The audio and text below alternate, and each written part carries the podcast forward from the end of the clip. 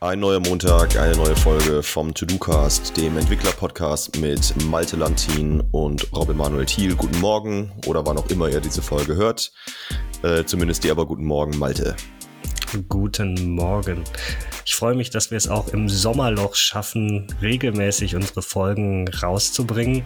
Und heute hast du ein Thema mitgebracht, ähm, mit dem du dich in den letzten Wochen intensiv beschäftigen durftest, und zwar dem Thema Test Coverage und wie man das Ganze möglichst gut auch automatisiert. Genau, während äh, andere Podcasts in die Sommerpause gehen, liefern wir natürlich konstant ab was auf gar keinen Fall daran liegt, dass wir Folgen eventuell auch mal voraufzeichnen, wenn einer von uns beiden im Urlaub ist. Aber zurück zum Thema. Äh, ja, genau, Code Coverage oder Test Coverage. Ich fand es eigentlich ganz spannend. Ähm, ich habe das jetzt in einigen Projekten bei uns intern eingeführt, weil wir schon recht viel Tests geschrieben haben, aber ich eigentlich nie so richtig die Übersicht habe. Äh, ist das genug? Testen wir eigentlich das Richtige? Okay, das sagt jetzt wahrscheinlich Code Coverage auch gar nicht so genau aus, aber da können wir gleich mal kurz äh, drauf zurückkommen, was die Aussagekraft davon eigentlich ist. Aber wann haben wir denn genug getestet? Weil ich ähm, auch mit einem Entwickler bei uns eine, eine längere Diskussion hatte, der eigentlich sagte, ja, pass auf, guck mal, wir testen, wir machen einfach nur End-to-End-Tests, weil wenn wir da alle Szenarien abtesten, dann haben wir automatisch auch die API und das SDK und alles andere, was wir irgendwie mitmachen, ähm, auch, auch, auch getestet. Und dann hatte ich ihn gefragt, ja, woher weißt du denn, wann wir alles getestet haben? Und dachte, ja, das, ich weiß ja, was, was, was programmiert wurde und weiß dann, ob wir dafür alles einen Test haben. Aber weil das nicht, nicht messbar war und wenn jetzt eine neue Funktion dazukommt, die man dann vergisst vielleicht zu testen, verliert man da halt irgendwie diesen, diesen Überblick. Und in diesem Rahmen haben wir dann gesagt, ey, eigentlich brauchen wir sowas wie, wie, wie so ein Code Coverage Report. Hast du damit schon mal irgendwas gemacht oder hattest du da schon mal Erfahrungen? Ja, aber ich würde aber gern noch mal einen Schritt zurückgehen. Du meintest gerade, ihr hattet die Diskussion zum Thema, was wollen wir überhaupt was wollen wir überhaupt messen? Und da geht es um End-to-End-Tests. Aber häufig, wenn wir über Code-Coverage reden, reden wir ja über Unit-Tests. Das heißt, genau. wir wollen möglichst feingranular einzelne Bereiche unseres Codes testen und damit dann in Summe durch möglichst viele Test-Cases einen möglichst großen Teil unserer Anwendung automatisiert gegen alle Einsatzszenarien dieser einzelnen Code-Komponenten testen. Natürlich könnte ich das auch mit, mit End-to-End-Tests machen, aber ich glaube, da musst du so viele Varianten deiner End-to-End-Tests schreiben, dass es wiederum unrealistisch ist, da wirklich alle Codepfade auch abzubilden. Und von daher, glaube ich, reden wir primär über Unit-Tests, richtig? Ja, genau, auf jeden Fall. Also das war nur der Auslöser im Prinzip, wie wir überhaupt äh, darüber diskutiert haben, weil wir eben bei diesen End-to-End-Tests gar nicht messen können, weil es ja mehr oder weniger so ein Blackbox-Testing für uns ist von außen wir dann gesagt haben, nee, wir müssen auch Unit- und Integration-Tests schreiben, damit wir eben über Code Coverage auch sehen können, was haben, welche Bereiche haben wir getestet und ja, natürlich kommt on, on top, dass ja, ich auch kein großer Fan davon bin, einfach nur End-to-End-Tests zu schreiben, weil ich ja vielleicht einfach auch mal schnelle Tests und sowas ausführen muss. Aber du hast völlig recht. Es war vielleicht ein bisschen Missverständnis. Also, also wir reden natürlich von Code Coverage in dieser Folge im Rahmen von Unit-Tests und eventuell noch von Integration-Tests. Hm. Und du hast gerade gefragt, ob ich damit Erfahrung habe. Ja, also in unserem letzten Projekt, in dem Startup, wo ich mitgearbeitet habe, da haben wir ähm, unsere Unit-Tests in unserer CI-Pipeline nicht nur ausgeführt, sondern auch Test-Reports generiert, diese Test-Reports dann in unseren Pull-Requests auch verlinkt und damit den Developern zur Verfügung gestellt. Für unser aktuelles Projekt führen wir die Tests aus, aber wir stellen noch keinen Report. Und ich merke gerade, dass diese Reports letzten Endes einen sehr großen Mehrwert stiften, weil du nicht nur sehen kannst, okay, wie viele Tests sind gegebenenfalls fehlgeschlagen oder waren alle Tests erfolgreich, sondern du bekommst halt auch, und das ist das Thema der heutigen Folge, Informationen darüber, wie viele, äh, wie viel Prozent deines gesamten Codes ist letzten Endes durch Tests abgedeckt. Und ich glaube, das ist eine ganz wertvolle Metrik. Ähm, man muss es jetzt nicht irgendwie fundamentalistisch betrachten und sagen, okay, man setzt jetzt eine ganz klare Zahl und unter dieser Zahl ist das Ganze wertlos und nur darüber akzeptieren wir es. Ich glaube, das muss jedes Team für sich entscheiden. Ähm, es hängt natürlich vom individuellen Projekt ab, aber ich glaube, es gibt einen sehr guten Indikator, ähm, wenn ich zum Beispiel einen großen Pull-Request habe und mit diesem großen Pull-Request dann meine Test-Coverage runtergegangen ist, dann kann man da ganz klar dran sehen, dass ein großer Teil des neuen Codes nicht durch Tests abgedeckt ist. Ja. ja, genau. Und das ist auch so ein bisschen der, der, also die Richtung, aus der wir herkommen, dass ich genau das eben sehen möchte. Und Ja, ich finde es auch schwierig, da so eine, so eine perfekte Zahl zu finden. Ich habe einen, äh, einen sehr guten Artikel von Atlassian ähm, gefunden im Rahmen dieser Vorbereitung. Äh, das ist, der Autor heißt äh, Stan Pittet und der schreibt halt so das, was ich eigentlich auch in der Regel am häufigsten sehe, nämlich, dass man so ungefähr so mal auf die 80 Prozent zielen sollte bei so einer Test-Coverage. Ähm, meistens ist es halt so, wenn man das erste Mal eine Zahl, also das erste Mal diese Coverage überhaupt misst, dann kommt halt irgendeine Zahl raus und dass man vielleicht sagt so, ja, wahrscheinlich möchte ich so ungefähr 80 Prozent testen, weil natürlich auch viel so Boilerplate ist, den ich nicht zu testen habe. Aber wie du schon sehr richtig gesagt hast, am Ende hängt das natürlich vom individuellen Projekt ab und ähm, ist nicht immer wahnsinnig aussagekräftig, weil es natürlich sein kann, dass ich 80 Prozent getestet habe, aber genau die 20 kritischen Prozent, wo die, wo die meiste Rechenlogik drin ist, die ich eigentlich getestet haben will, dann ausgelassen hätte. Das muss man jeder so ein bisschen für sich gucken. Um, ähm, und es gibt dann ja auch so Mechanismen, dass man einfach sagen kann, hey, wenn, wenn, wie du gerade sagtest, neuer Code hinzukommt und der offenbar nicht getestet ist oder wir offenbar eine deutlich schlechtere Test-Coverage haben, dann kann man da zumindest eine Warnung ausgeben oder vielleicht den Pull-Request gar nicht erst akzeptieren. Wie sinnvoll diese harten Limits da sind, das, das weiß ich auch nicht genau, aber generell finde ich es eigentlich ganz schön, diesen Überblick zu bekommen. Ja, und ich meine, diese Zahlen sind ja je nach Technologie oder Development Framework auch unterschiedlich zu werten. Du sagst gerade, wie viel Boilerplate-Code habe ich, wie viel Code habe ich, der einfach aus dem Framework kommt. Und mein Ziel sollte ja sein, 100% meines eigenen Codes, meiner eigenen Logik zu testen, dass das, was ich implementiert habe, das korrekte Verhalten ähm, entsprechend abbildet. Und ähm, was halt aus dem Framework kommt, das muss ich jetzt nicht unbedingt mittesten. Und je nachdem, wie viel das letzten Endes ist, kann das natürlich stark schwanken. Ich glaube, es macht schon Sinn, irgendwie eine Untergrenze zu setzen, wenn ich weiß, im Laufe der Zeit, okay, das ist eine realistische Größenordnung, dass ich dann in meinen Pull-Request auch letzten Endes sage, okay, das kann erst gemerged werden, wenn eine bestimmte Test-Coverage erreicht ist. Gegebenenfalls kann man natürlich dann im Team darüber sprechen und sagen, ich mache jetzt hier irgendwie einen Override, weil wir wissen, warum es jetzt in dem Fall runtergegangen ist. Aber ein weiterer Aspekt, der in dem Zusammenhang aus meiner Sicht wichtig ist, ist, dass man letzten Endes auch die Historie so ein bisschen im Blick hat.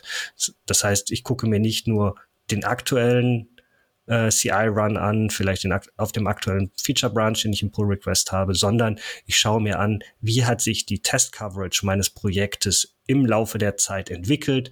Geht die Tendenz hoch? Äh, bleiben wir stabil oder geht die Tendenz eher nach unten? Und ich glaube, wenn die Tendenz eher nach unten geht, ist das halt ein, ein Warnzeichen, wo wir dann als Team uns zusammensetzen müssen und überlegen müssen, warum ist das so? Machen wir vielleicht irgendetwas nicht so, wie wir es uns eigentlich vorgenommen haben? Werden wir ein bisschen schlampig, was die Unit-Tests betrifft, oder hat das andere Gründe?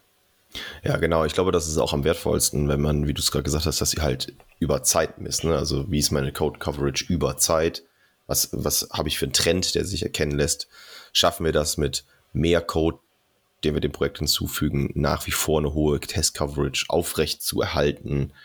Und das ist wahrscheinlich äh, auch der wichtigste Wert. Also sagen zwei Sachen. Einmal die Momentaufnahme von einem Pull-Request, wenn irgendwie neuer Code vorgeschlagen wird, zu wissen, okay, in welchem Verhältnis steht das denn zu den Tests, die hinzugefügt wurden, auch mit im Rahmen dieses Pull-Requests. Und dann wahrscheinlich auf meinem Main Branch oder Release Branch, wie, wie auch immer ich, was auch immer meine Branching-Strategie ist, dann da halt zu wissen, hey, wie ist denn der Trend? Genau. Wenn ich jetzt so eine Test-Coverage erstelle, wie mache ich das? Also wie gesagt, wir haben es jetzt für ein paar Projekte gemacht. Ähm, das war jetzt alles im, im .NET-Bereich, also irgendwelche C-Sharp-Projekte. Ähm, da gibt es ein Tool, das nennt sich Coverlet. Da kann ich einfach zwei NuGet-Pakete hinzufügen. Ähm, das eine erzeugt dann erstmal überhaupt diesen Report, wenn ich dann irgendwie meine Tests durchlaufen lasse. Und das andere sammelt dann diese ganzen Informationen ein und packt die in eins von diesen Standardformaten. Da gibt es ja diverse Formate, so, in, irgendwie so Industriestandards, wie so Test-Coverage beschrieben wird. Wie JSON, also es gibt so einen, so einen JSON-Standard, es gibt auch Tools, irgendwie dieses Cobertura sehe ich immer mal, mal wieder, das kommt, glaube ich, irgendwie aus der Java-Welt oder dieses LCOV, also LCOV geschrieben. Und dieses, dieses Tool, was, was wir da jetzt halt verwendet haben, dieses Coverlet, dem kann ich halt sagen, ey, gib das mal einfach, wenn, wenn immer, wenn jemand die Tests ausführt, in mehreren Formaten aus und kann mir dann daraus am Ende einen Report erstellen. Denn häufig ist es ja so, dass vielleicht so ein, so, ein, so eine Lösung oder so ein Repository aus mehreren kleineren Projekten besteht. Ich habe vielleicht noch irgendwo eine, eine kleine Helfer-Library und so. Und eigentlich will ich ja nicht 45 Reports haben, sondern ich will ja einen Report haben, mit dem man das nachher alles zusammenfügen kann. Und da gibt es ein ganz cooles Tool. Also wirklich, alles, was ich jetzt nenne, verlinken wir auch mal ähm, nochmal in der Beschreibung von diesem Podcast. Aber das nennt sich der Report Generator zusammengeschrieben. Und ähm, der kann eigentlich aus, also ist auch so, ein Open Source Tool, das kann aus eigentlich allen Formaten kannst die einlesen und so ein HTML-Report mit zusammenbauen, wo ich dann auch wirklich sehen kann, welche, welche Klassen haben vielleicht noch fast gar keine Coverage, wie viele meiner Zeilen, wie viele meiner ähm, Projekte innerhalb der größeren Lösung und so. Also da kann ich, da kriege ich dann nochmal ein sehr detailliertes Bild. Und wenn ich diesen Report dann einmal habe, kann ich den natürlich auch in meiner CI/CD-Pipeline dranhängen. Also wir nutzen auch bei uns GitHub Actions und da gibt es zum Beispiel die, äh, die GitHub Action, die heißt irgendwie Code Coverage Summary und die postet dann als Kommentar unter den Pull-Request automatisiert diesen Report. Und kann ich mir halt angucken und sagen, hey, du hast jetzt so und so viel Prozent und wenn du hier draufklickst auf diesen Link, dann kannst du dir auch das komplette HTML angucken, wo du oder irgendwie oder halt irgendwie als Markdown-Tabelle kann ich mir das auch wieder reinposten lassen, wo ich einfach sagen kann, hey, guck mal, das und die, die und die Klasse ist ja zum Beispiel gar nicht getestet. Also, dass ich mir nicht nur die Zahl angucke, sondern auch, sage, auch anschaue, wo die denn herkommt. Weil, wie gesagt, es kann ja sein, dass ich immer noch 82% Test-Coverage habe, alles ist grün, aber die Klasse, die jetzt, oder das komplette Projekt, die Klasse, die Methode, die jetzt hinzugefügt wurde, wenn es genau die ist, die vielleicht keine Test-Coverage habe, kann ich auch das dann dadurch sehen. Also, dass ich gar nicht nur auf die Zahl schaue, sondern auch anschaue, okay, habe ich denn zumindest mal irgendwie ein, zwei, drei Unit-Tests in jeder meiner Klassen oder habe ich da Klassen, die einfach auf 0% sitzen? Da weiß ich ja, dass ich da wahrscheinlich als erstes angreifen sollte. Hm. Also ich glaube auch der Pull Request ist auch ein guter Platz, um die Ergebnisse darzustellen. Ähm, je nachdem, welches CI-Tool ich verwende, sind die Ansätze da so ein bisschen anders. Manche ähm, bieten halt die Möglichkeit, das irgendwie als Markdown im Rahmen des CI-Runs irgendwie anzuzeigen oder halt in den Pull-Request zu posten als Kommentar oder an ein externes Tool weiterzugeben oder teilweise auch direkt in so einen Test-Coverage-Report, der direkt in die Plattform eingebaut ist. Da erzeuge ich dann so einen Coverage-Report in einen dieser von dir genannten Standards, zum Beispiel Cobertura und schmeiß den dann in das Tool rein und kriege den dann direkt in einem separaten Tab neben meinem äh, Pipeline Run angezeigt. Also je nachdem, welches CI-Tool ich da verwende, kann ich da ein bisschen anders vorgehen. Aber ich glaube, vom Ansatz ist es gut, das im Rahmen eines Pre-Merge äh, CI-Runs zu machen. Das bedeutet, bevor ich letzten Endes meinen Code irgendwie merge, kriege ich einen Report, wo ich sehe, okay, in meinem Feature Branch ist jetzt die Test Coverage so und so, folgende Teile habe ich vielleicht vergessen und im Vergleich zu dem, wie es jetzt gerade auf meinem Main Branch oder auf meinem Default Branch, wie auch immer er heißt, ist, ist jetzt die Test Coverage hoch oder runter gegangen. Und damit kriege ich, glaube ich, einen ganz guten Indikator, ähm, wie auch die Qualität meines Codes im Sinne von, wie gut er getestet ist, letzten Endes aussieht. Ja, stimmt, Azure, Azure DevOps war das irgendwie, die konnten da, die hatten da, glaube ich, so ein eingebautes Ding, wo die Plattform das direkt unterstützt hat, dass ich denen so einen Pull-Request-Report mitgebe. Ich erinnere mich. Das fand ich eigentlich auch, eigentlich auch mal ganz cool, weil ich es dann halt in der Plattform direkt haben konnte. Wir haben das einfach über diesen Kommentar gelöst. Also du hast gerade erwähnt, du hast ähm, relativ viel dich jetzt damit beschäftigt, ähm, auch bei deinem .NET Backend Code. Ähm, betrifft das jetzt nur die Unit-Tests oder nimmst du dort auch Integration-Tests mit rein und nimmst du auch den Testcode für dein Frontend damit rein? Also Unit-Tests für deinen Frontend-Code und auch End-to-End-Tests für deinen Frontend-Code. Da kann man natürlich auch ganz viel automatisieren über irgendwie virtualisierte Browser, wo man dann bestimmte End-to-End-Use-Cases im Rahmen von Integration-Tests durchführen kann. Nimmst du das dann in solche Reports mit rein oder ist das etwas, was dann separat davon läuft und du konzentrierst dich bei den Coverage Reports jetzt auf die Unit-Tests? Ja, also wenn es ähm, dasselbe Repository ist, dann finde ich, gehört das da auch mit rein.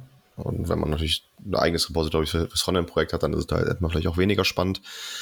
Aber ich würde schon sagen, also die Antwort ist, mache ich es im Moment? Nein, ich habe im Moment noch keine Lösung, weil wir auch da noch relativ am Anfang stehen, noch keine richtige Lösung gefunden, das Ganze auch ähm, quasi über End-to-End-Tests mit dem Frontend hinweg zu machen. Wie auch anfangs beschrieben, ich habe mich da auch erstmal auf Unit-Tests und unsere Integration-Tests konzentriert. Also unsere Integration-Tests machen es sehr wohl, wo ich einfach irgendwie sage, hey, pass auf, ich habe vielleicht einen Service, der spricht mit einer Datenbank, die Datenbank ist aber gemockt. Ich will aber halt einfach diese Logik von diesem Service trotzdem irgendwie testen. Das machen wir schon. Also Unit-Tests plus Integration-Tests ist das für mich jetzt, in, zumindest in diesen Backend-Projekten, wo wir das jetzt äh, eingeführt haben. Und da finde ich, gehört das schon alles zusammen, dass ich zumindest identifizieren kann, wie gut ist denn meine Test-Coverage. Und dann nochmal, ne, also ganz wichtig finde ich immer zu sagen, es geht nicht nur um diese Zahl, diese 80 Prozent, äh, weil ich glaube, wenn ich mich darauf zu stark fokussiere, dann ja, trimme ich meine Entwickler und Entwicklerinnen ja eigentlich nur darauf, diese Zahl zu erreichen und irgendwelche Zeilen zu testen, die einfach zu testen sind, aber vielleicht keinen Sinn ergeben, dass ich teste, weil sie, wie gesagt haben, Boilerplate-Code ist einfach nur, damit sie diese Zahl grün machen und der Pull-Request durchgeht, sondern eigentlich finde ich es ein schönes Werkzeug, um zu identifizieren, wo ich denn vielleicht noch mehr testen könnte oder ob ich alles, was wichtig ist, getestet hatte. Also finde ich, also ob ich, ob der Fokus auch richtig liegt. Deswegen finde ich es bei, diesem, bei diesem Code Coverage ganz wichtig, dass man nicht diese eine große Zahl betrachtet, sondern halt, okay, schau mal, deine Integration Tests zum Beispiel decken ja eigentlich diese oder jene Klasse gar nicht ab. Hältst du das für sinnvoll, dass das auch so bleibt? Eigentlich wäre es cooler, wenn man da nicht irgendwie, also ich finde eigentlich wäre es, cooler, wenn das nicht immer irgendwie so eine Zahl ist, sondern wenn es irgendwie so wie ein Service gäbe, wo ich einfach auch vielleicht Stellen in meinem Code markieren kann als, nee, das ist okay, dass die mit diesem und jenem Test nicht abgedeckt sind, weil ich die vielleicht über einen ganz anderen Mechanismus teste oder sowas. Eigentlich würde ich das gerne noch irgendwie ja mit so Inf Informationen befüttern können. Aber ich glaube, ich habe da, glaube ich, noch, noch, nichts gefunden, was das wirklich kann. Aber das fände ich eigentlich auch ganz cool, wenn man irgendwie so beschreiben könnte, warum man sich vielleicht dagegen entschieden hat, da einen Unit-Test hinzutun und das dann rausgenommen wird aus diesem Code Coverage Report. Dass ich vielleicht eine 100% Coverage von den Sachen habe, die ich dann auch wirklich testen möchte. Also, dass man da irgendwie wie so einen Marker oder einen Kommentar drüber machen könnte, wo ein Code sagt, ey, das, da möchte ich, dass das getestet wird und da in diesen Bereichen möchte ich auch 100% erreichen, weil ich möchte, dass das, weil es kritische Businesslogik ist, die hat, die hat getestet zu sein auf einen, auf den einen oder anderen Weg. Und wenn sie vielleicht über einen End-to-End-Test getestet ist und aus irgendeinem Grund ich da vielleicht dann doch keinen Unit- oder Integration-Test für brauche, was ich schon seltsam finden würde, aber es mag diesen Grund geben. Vielleicht kann ich das dann auch irgendwie mit so einem Kommentar weißt du, so, so ein bisschen wie das schon mal bei so Coding-Styles ist, wo ich, wenn ich dagegen diese Style, diese Styling-Guideline äh, verstoße, dass ich da so einen Kommentar drüber mache und sage, hier mache ich eine Ausnahme von der und der Regel. Vielleicht wäre es gar nicht schlecht, wenn man das auch irgendwie im Quellcode machen könnte. Also wenn unsere Zuhörer und Zuhörerinnen da irgendwie ein Tool kennen, wäre ich da sehr dankbar über den einen oder anderen Tipp. Lass mich das gerne wissen. Hast du schon Erfahrung gesammelt mit Tools, die auch die Test Coverage over Time tracken. Also in meinen Projekten haben wir das bisher für jeden äh, Pull-Request, jeden CI-Run gemacht, aber tatsächlich wirklich diese Historie zu tracken, ähm, haben wir noch kein gutes und vor allen Dingen frei verfügbares Tool gefunden. Hast du da Erfahrung? Nee, leider auch noch nicht. Also ähm, frei verfügbar glaube ich auch nicht. Ich kenne ein Team, was das zumindest sich selber gebastelt hat. Die machen das einfach über ein Grafana-Dashboard, wo sie irgendeine ich glaube, eine InfluxDB, also irgendeine Time Series Database hinter haben, die haben sie selber irgendwo gehostet und deren Pipelines pusht einfach diese, diese Ergebnisse, diese Zahl an, an diese Datenbank und dann haben die sich selber mit Grafana einfach so einen Graphen geschrieben, wo sie es sehen können. Das ist wahrscheinlich so ein bisschen die selbstgebastelte Lösung. Ähm, ich bin mir sicher, dass es da irgendwelche SaaS-Tools für gibt, die das auch für mich anzeigen. Äh, haben wir aber auch noch nicht im Einsatz, fände ich aber auch spannend. Also auch da nochmal der Aufruf, wenn ihr da als Zuhörer oder Zuhörerin irgendwie eine coole Lösung kennt oder da Erfahrungen habt. Wir freuen uns immer über Kommentare auf Twitter, entweder direkt an Malte oder mich oder äh, auch gerne un unter die Posts von diesem Podcast oder wir haben auch immer unten in der Beschreibung vom Podcast eine E-Mail-Adresse, wenn ihr da privat mit uns diskutieren möchtet. Da freuen wir uns auch immer, wenn ihr Tipps, Kommentare oder Feedback zu diesen Themen habt. Also wenn ihr da mit coolen Tools arbeitet, gerne her damit. Und wie immer freuen wir uns natürlich auch über Anregungen zu neuen Themen, mit denen wir uns mal beschäftigen können, die wir hier im Podcast diskutieren können. Ich glaube, gerade jetzt in den Sommermonaten ist auch eine gute Zeit, um einfach mal zu reflektieren, was sind so Themen, mit denen man sich in Zukunft mal beschäftigen möchte. Also definitiv äh, werde ich das über die nächsten Wochen machen und ich denke mal, wir können dann auch mit neuen Ideen und neuer Energie äh, aus dem Sommer raus starten. Also lasst es uns gerne wissen, wenn euch da noch Dinge einfallen, die ihr gerne mal hier im Podcast diskutiert haben möchtet. Genau, und wie immer, wenn ihr auf Plattformen unterwegs seid, wo man Sternchen oder Däumchen da lassen kann, wie irgendwie Apple Podcasts oder Spotify, dann freuen wir uns natürlich, wenn ihr uns da auch irgendwie ein Feedback hinterlasst. Bis dahin, wir sehen uns in zwei Wochen. Der To-Do-Cast kommt jeden zweiten Montag. Und äh, bis dahin, gehabt euch wohl, macht einen, äh, einen ruhigen Sommer, schreibt viel Code, habt eine gute Zeit und bis zum nächsten Mal. Bis dahin.